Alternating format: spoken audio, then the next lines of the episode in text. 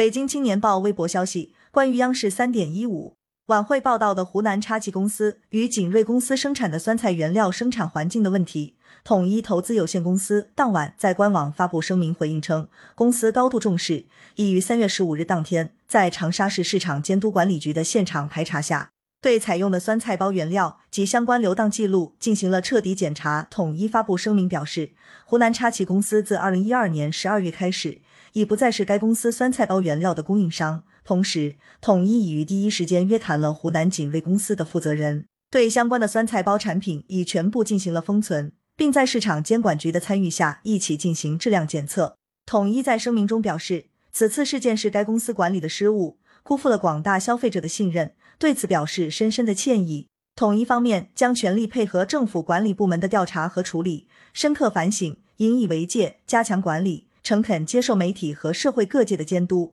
央视三十五晚会曝光，湖南插旗菜业有限公司从外面收购来土坑酸菜，且插旗菜业并不对卫生指标进行检测。其官网介绍，公司与康师傅、统一、肯德基、麦当劳等一大批知名企业建立了产品代加工和原料直供等方面的战略合作关系。中新财经注意到，目前康师傅电商旗舰店已下架老坛酸菜牛肉面相关产品。同时，不少电商平台已下架另一涉事的坛坛俏酸菜。感谢收听羊城晚报广东头条，更多新闻资讯，请关注羊城派。